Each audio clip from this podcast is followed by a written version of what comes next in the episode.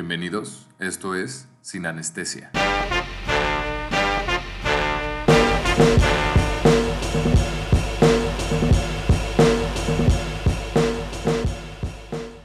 Sencillo realizado por Cardi B en colaboración con Megan Thee Stallion, ha detonado una discusión a nivel nacional entre artistas de los Estados Unidos, en polos opuestos del derecho de las mujeres por hablar de su sexualidad y la libertad de expresión sobre temas controversiales. Cada día que pasa la mujer toma más fuerza en su batalla contra el patriarcado, sistema impuesto por la sociedad en donde el sexo masculino toma la libertad sobre el femenino y decide qué acciones son socialmente correctas y cuáles son prohibidas. Claramente hay una sexualización en la industria, la de la música. Tanto es así que el artista Lana del Rey alzó la voz, criticando incluso al artista Cardi B sobre la sexualización de la música. WAP, empoderamiento o sexualización de la mujer. ¿Tú qué crees, Majo? Pues mira, en pocas palabras, WAP es realmente un rap nasty. O sea, rebasante de la, de la personalidad de dos de los más grandes nombres de la industria del hip hop y del rap actualmente, que es Cardi B y Megan Thee Stallion. La canción inicia con There's some horse in this house. Desde There's ese momento ya sabes de qué, cómo va, para dónde va la canción. Ajá. Es un, es un referente a, a una de las canciones que ponía el DJ Frank Sky en el club Baltimore o el Baltimore Club, que pues era un antro gay y es un inside joke. Pero pues am- ambas mujeres recuperan la frase mientras explican todas las cosas raras que pueden hacer y van a hacer. Ok. Después, la canción eh, sigue con las fantasías sexuales de estas dos artistas, ¿no? O sea, ¿qué significa WAP? Significa wet as pussy. Ajá. Que realmente es como lo que tú dices, que es una como... condición ginecológica de pífora abundante en el canal vaginal. en donde hace más placentero el sexo tanto para la mujer como para el hombre. Y ellas toman esta, esta, esta palabra, este, este, estas siglas, para hablar sobre cómo la sexualidad es... La sexualidad de la mujer está siendo censurada y ellas pelean contra esto diciéndole una canción explícitamente, causando controversia. Pero realmente esta canción va más allá hacia el tema del empoderamiento o dentro de esta misma canción habla de sexualización de la mujer. Porque hay algo que, que incluso lo estamos hablando. Hay una parte donde dice, I don't cook, I don't clean, but let me tell you how I got this ring. Ay, ay. Es catchy, es catchy. Es catchy, es catchy. No, y tal y tal dice, ay, ay, después de esa frase. Ay, ay, ay. Pero ahí es, está, sí, eh, una idea, o está criticando la idea de que la mujer tiene que vivir en la casa, tiene que atenderse a la casa o a los hijos, lavar, cocinar, pero después dice, let me tell you how I got this ring. O sea, que lo obtuvo por el contexto de la canción, por lo bien que tiene o, lo- o el placer que le hace el hombre. Eso no es sexualizarse como un objeto, literal. Yo creo que es dependiendo del gusto de, de la mujer, porque pues hay, hay mujeres que les gusta ser sumisas, creo que en las relaciones sexuales, y hay otras mujeres que les gusta dominar la, la situación, pero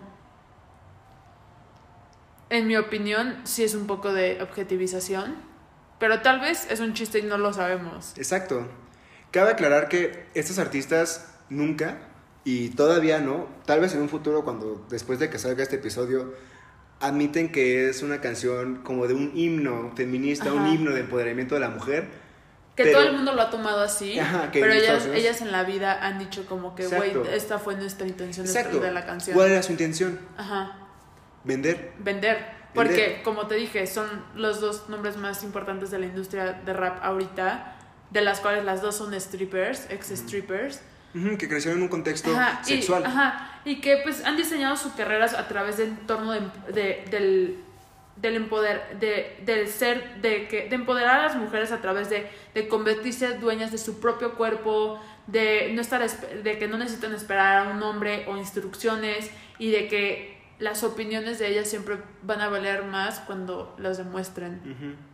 Y conforme lo que hablan en sus canciones Me explicabas que no solamente esta es la única canción de Cardi B hablando de la sexualidad, Ajá. tiene muchas otras canciones.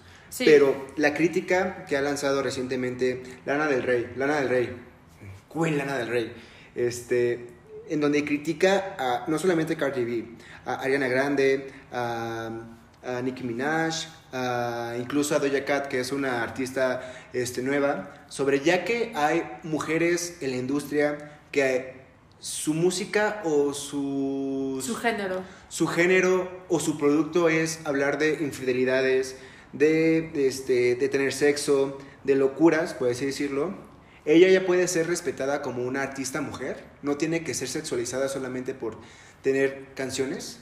Ajá. ¿Qué, tú, qué, ¿Tú qué opinas de eso? Mira, yo estoy del lado de Lana, pero sí tuvo el error de haber mencionado como puras mujeres que son Ajá, de, ascendencia ajá, africana y lati- termina siendo al final al poco un, un poco de colorismo. Bueno, no un poco, o sea, colorismo, dejémoslos ahí. Pero, pues, Lana, a Lana la han quemado varias veces porque ella trata de como de, roman, de romantas, romantizar La pues, violencia. la violencia y de como tú me dijiste, pues, pues de enamorarse y sentirse bella y aunque la relación no sea la correcta. Sí, pues sí, sí. que es un tema que al final, al final y al cabo todo, todo el mundo vivimos y de ese mundo todo el mundo se quejaba de Lana, o sea, Lana lo que, o sea, entiendo su punto de vista y cuál fue su queja, pero su error fue, como te digo, mencionar a puras mujeres De un color en Igual. específico.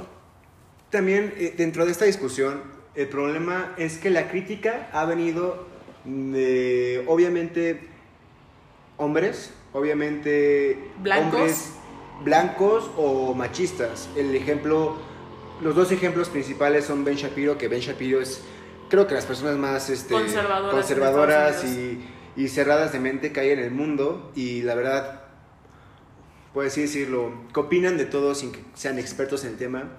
Y de CeeLo Green. CeeLo Green es artista que tuvo una- un éxito llamado Fuck You, pero que ha- le ha dicho este- un término muy específico a esta canción, Shameless, es darse cuenta que la crítica que ha tenido más voz o que ha sido más escuchada es una crítica negativa, pero viene de, del mismo problema de la sociedad, del patriarcado, del machismo.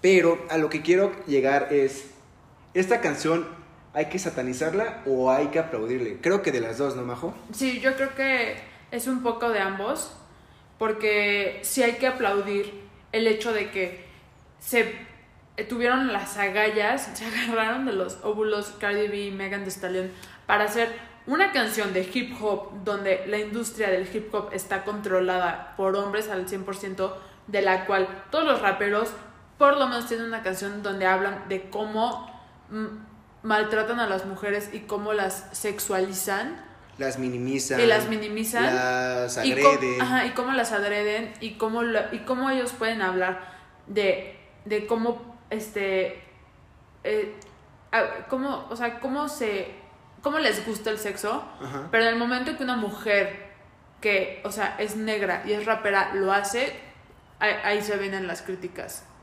Pero justo como estabas, como hablamos hace rato, hay muchas mujeres que, y artistas exitosas que han sacado temas de sexo. Me comentabas el, el- el ejemplo de Bjork, Madonna, Britney Spears, eh, Ariana Grande, Ariana Grande que no necesariamente utilizan el sexo o el placer o la, o la sexualidad de la mujer tan explícitamente o como si fuera el ejemplo para vender, porque también me dijiste eso, el sexo vende. Y tal vez esta, o no tal vez, fue una idea principal por el cual lanzar este éxito, ¿no crees? Claro, por supuesto. O sea, si tienes dos personalidades tan grandes como ellas dos, de las cuales ahorita pues, son las que todo el mundo voltea a ver, pues obviamente las va, o sea, si las juntas generas miles y miles de, de, De millones ventas, de y de ventas y de producción. Y el video, Y el, ajá, y agrégale un video donde metes con- a Rosalía. donde metes a a Rosalía, a, Jenner. Normani, a Kylie Jenner, a Ruby Rose, a, a ¿cómo se llama? A Mularo y a, a- o sea, puras mujeres que ahorita todo el mundo las está volteando a ver. Claro que va a ser, o sea, llamativo. Y luego que, le, o sea, que el, la persona que les hizo el video, que es Colin Tilly, que también ha, ha, ha hecho videos para Iggy Azalea, Kendrick Lamar, entre otros. O sea, tuvo varios detalles simbólicos digitales que recuerdan a un surrealismo de Jean Cocteau y el estruendo de Baz Luhrmann, como Baz Luhrmann es el director de The Great Gatsby. Ah, ya. O sea, ambos hechos lascivos. O sea, es bien fácil, como te dije, es bien fácil obsesionarse con el wow factor de, de la canción. Pero al fin, o sea, al final el sexo vende. Y, y vende más cuando es, es como o sea, es un juego de palabras rítmico. Ajá, sí. Sí, cuando es catchy la canción. Ajá. Pero también siento que algo que no se ha hablado mucho es que, pues sí, ellas son las artistas, pero ¿quién está detrás? ¿Quiénes son los productores? productores? Los Hombres. promoto- hombres. Hombres. Este. Que es ellos the producer, que es el, el, el productor de Cardi B de cabecera y que se está volviendo ahorita el, el productor de, de Megan Thee Stallion. Y también es productor de Wiz Khalifa y de P. Diddy, por mencionar algunos otros. Pero, pues, no, no es un poco como que irónico al final, ya Sí. acabó. O sea, Es- que los, los que están produciendo una canción acerca de empoderamiento sexual femenino son hombres. Exacto. Y justo como el video que, que hay un video muy interesante de Russell Brand en donde explica o da su opinión sobre Mansplainea, según mucha Mansplainia, gente. sobre qué es lo que está pasando o cuál es el efecto de esta canción y da un punto muy importante que usualmente o bueno retornamos al punto de de dónde viene el mensaje el mensaje del empoderamiento de la mujer viene en este caso de la industria del mainstream de lo que vende. Cuando realmente algo que es puedes decirlo original real puede venir del alternativo. Ujú. entonces Lana del Rey, este y muchas otras artistas que desde lo indie, desde lo alternativo, alzan la voz sobre el empoderamiento, es algo que es, siento un poco diferente de lo que realmente está puesto esta canción, ¿no? Ajá. O sea, no, no- ellas no tienen detrás hombres, productores, que están analizando o que están diseñando esa canción específicamente para que venda. Sí. Sí, sí, sí. O sea, yo por eso siempre. O sea, obviamente voy a, a llegar a caer como en alguna que otra ca- este, canción, pues que es famosa. Ajá, o sea, y que caen al pop. O sea, Sí, por ejemplo, la de Say So. De Sí, Doja que- que me encanta esa canción. Pero, o sea, yo aprecio más la, la música que es indie y que tiene, o sea, que... Que se siente auténtica. o sea, que se siente auténtica y que su esencia está ahí. O sea, eso es lo que más me gusta y por eso luego cuando digo como me choca el reggaetón o de que me choca la gente que es famosa, es porque simplemente porque están dise o sea, toda su música está diseñada para que la consumas, Ajá. O sea, pero que la consumas a esa a ese tipo de cantidad, no que sea una canción de que a ver, ponte, siéntala, analízala, porque ya hablando desde otro punto de vista, es una producción malísima. La mezcla está pésima. asquerosa, asquerosa es la canción. O sea, ok, sí tiene, es un rap y es súper catchy, sí, sí, sí, pero no tiene nada más. Es solamente la letra lo que la vuelve buena. O sea, lo que la vuelve llamativa. Ajá. Porque, o sea, hay, hay, hay miles de otras canciones que hablan, pues, de, de, de, de, pues, las vaginas. O sea, como P-Control de Prince, este, King Hunter de Kendrick Lamar. Que estoy, estoy diciendo nombres a lo loco. Pero... Y, y por ejemplo, está la canción de Venus as a Boy de Bjork, Co- este, Come to Me, o este, de Bjork también. Que, like a Virgin de. Ajá, Like a Madonna. Virgin. O sea, hay canciones de Sinead O'Connor que Sinead O'Connor pues era como la mujer más indie en los noventas. O sea, mujer rapada. O Lizzo, Lizzo, un artista ahorita Ajá. que está pegando durísimo, que es un artista que no es el estereotipo de Pero- lo que realmente Pero es sigue una- teniendo su esencia. Exacto. O sea, eh, Lizzo sigue teniendo su esencia. Y el mensaje que ella, ella, este, preaches, o sea, es Es ah, es auténtico, es que, ajá, en cambio, o sea, no, no estoy en contra para nada. En cambio, Megan Thee Stallion y Cardi B, o sea, solamente they, they praise la fisionomía este, negra, que no para nada estoy en contra porque, o sea, es, es una fisionomía bellísima y yo creo que hay que este, empoderar a todas las mujeres sobre los tipos de cuerpos y que, y que ellas se, se, se aprendan a querer por sí mismas. Por eso prefiero a Lizzo que a Cardi B. Pero pues ahorita yo siento que ese tipo como de, de, De de cuerpo. cuerpo, es inalcanzable para un, un tipo de mujer, o sea, como blanca o pues no blanca, pero de alguien que no tiende a tener ese cuerpo. o sea, sí. es porque es, o sea, es, es producido, o sea, quirúrgicamente. Pero bueno, back to the produce- producers. Ayo, The Producer y Kiss. Como ya te estaba comentando hace rato, Ayo, The Producer, este, es el, el productor de cabecera de Cardi B. Y pues lo único bueno que tiene él y famoso es que él escribió, él produjo, como se llama, Invasion of Privacy de Cardi B, que fue el, álbum, el mejor álbum de rap del 2019, que estoy más que decepcionada. Siempre estoy decepcionada con los Grammys. O con los Oscars. Pero hay algunas cosas que digo como que valía, valía ese premio y sí lo merecía. Como por ejemplo un el 2018 que fue Damn de Kendrick, Kendrick Lamar.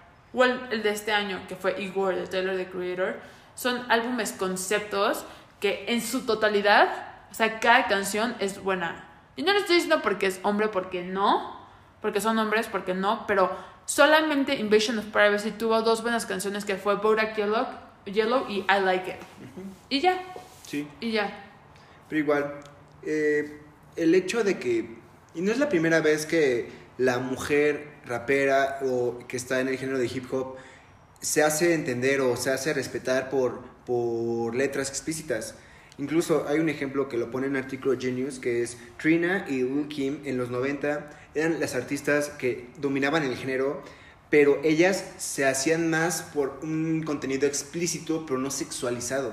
Ajá. Entonces, eso es lo que también se tiene que, que- que notar, ¿no? No, sola, o sea, no solamente puedes empoderar a la mujer con su libertad sexual. Hay mejores maneras, bueno, no mejores, hay hay diferentes miles de maneras, formas. Hay mi- miles, miles formas en donde realmente puedes llegar a tener un mejor este mensaje a las futuras generaciones. Porque, como lo mencionaste hace, hace rato, o sea, la- si no tienes un buen control o si no tienes un... No estás bien un ubicado. parental control. Es que no es un, bueno, sí, un parental control, o sea, y ves esto y lo normalizas, pues ¿A, qué, ¿A dónde vamos a llegar? ¿A, A dónde pedofilia. vamos a parar? A pedofilia. Sí, o sea, normalizar esto en, un- en personas que son, o sea, menores de edad, menores de edad, a dos, a, pues, pon tú, 10 años. 10 años para abajo, que lo normalicen y que lo vean y que se les haga lo más común. O sea, no estoy diciendo Que de que, güey, no les cool lo ajá, hace. ajá, de- no estoy diciendo como que no, no hay que hablarles de sexo a los niños, porque no, porque yo, estoy, yo soy la persona más a favor de que pues, den clases, o sea, de, en primaria de, de, de educación sexual, porque, o sea, México tiene este, una tasa altísima de, de, eh, de embarazo adolescente, que bueno, eso es otro tema, no, pero va de la mano. pero va de la mano, o sea, de que sexualizar esto, o sea, libertad y sexual. normalizar la sexualización de, en este grado tiene tanto repercusiones buenas como malas y creo que debería ser un poco más controlado Ajá. la difusión. Sí, porque Cardi B, la verdad, este, no sabe cómo puede con esta música pues, cambiar a las personas, ¿no? Ajá. O educarlas, o Que su- maleducarlas, o... Que su público es adulto, Exacto. pero estamos en un, en un mundo donde todo es alcanzable Ajá. de miles maneras.